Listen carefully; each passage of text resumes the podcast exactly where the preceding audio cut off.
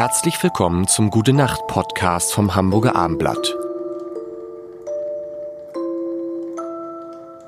Herzlich willkommen zu diesem Doppelmonat. Januar, Februar mit Johannes Oerding, hätte ich mal gesagt. Johannes Straat. Ich muss noch ein bisschen üben. Ich muss noch ein bisschen üben. Und immer, wenn, wenn, wenn immer jemand wie du jetzt so sagst, so Januar, Februar, dann geht bei mir im Kopf sofort bloß März, April. Die Jahresuhr steht niemals still. Ah. Oh, Schlimm, oder? Ich meine, Wahnsinn. Ah, krieg ich schon, ja. Kennst du natürlich von deinen Kindern. Und ich meine, als, Genau. als Hamburger sowieso Rolf Zukowski, Rolf Zukowski. ist ja völlig klar. Völlig, ja. völlig klar. Ah, Aber sensationell. sensationell. Wir, Kinder, das ist ein gutes Stichwort. Wir haben beide, also nee, ich habe ja, ich habe zwei Söhne, du hast einen. Ähm, abends, wie ist das bei euch? Abends Rituale. Meine Frau hat mich gezwungen, von Anfang an, jeden Abend mindestens eine halbe Stunde, wir sind jetzt teilweise bei 90 Minuten, vorzulesen. Oh, 90 Minuten ist lang. Ist lang. Ja, aber vor, Vorlesen machen wir abends auch schon immer als Ritual.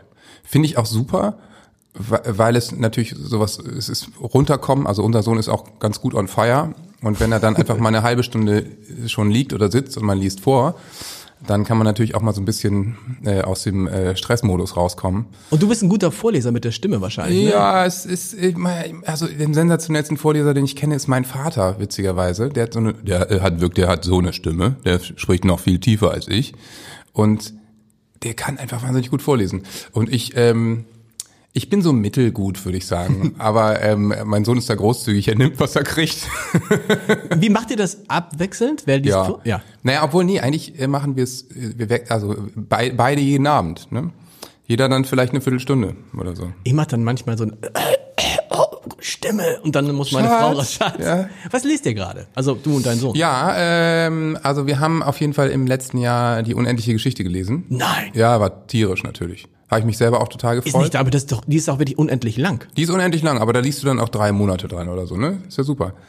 Dann Jim Knopf äh, und der Lukas der Lokomotivführer Klar. und die wilde 13, beide natürlich.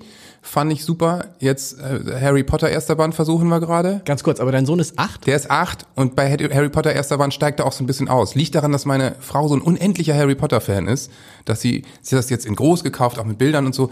Trotzdem ist er dann umgeschwenkt auf das Baumbuch, wenn, wenn Bäume reden können oder Von so. Peter Wohlleben? Ja. Sensationelles Ja, Buch. ja, ja, sicher. Super Buch. Ja. Wirklich, also da lese ich abends zum Beispiel auch, so bis mein Sohn manchmal sagt, ich bin jetzt auch müde und will schlafen. Aber da stehen so krasse Informationen drin, die man natürlich nie gelernt hat. Oder vielleicht hat man sie vor 40 Jahren im Biounterricht gelernt und ich hat's vergessen.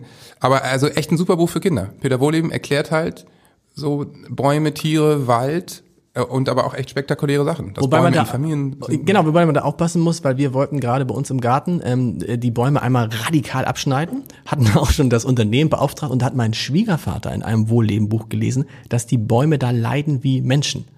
Und dann hat er das abgesagt. Wenn man die, wenn man die abschneidet. Abschneidet, du darfst- also wenn man sie B schneidet oder ich meine, wenn man sie absägt, leiden sie. Das ja, nee, ich es war, ich weiß gar nicht genau, was es ist. Ich glaube, es war, es war eine, best- also die Apfelbäume werden beschnitten, aber alle anderen nicht mehr. Es ist alles abgesagt, weil die leiden. Und ich Echt, hab, ne? das war dann so, dass du, weiß nicht, ihr habt ja auch einen Garten, weil Ja. mal, wir kommen in der nächsten Folge. Da können sich alle schon freuen. Da gibt's ein, ein sehr, sehr heikles Thema. Ich äh, will es noch nicht ansprechen. Es geht um den, es geht um den Rasen.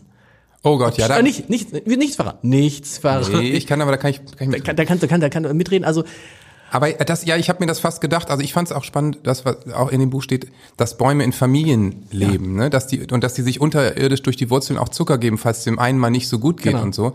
Und wenn dann in dazwischen ein anderer steht, dann überwachsen die den, nehmen dem das Licht und der stirbt dann ab.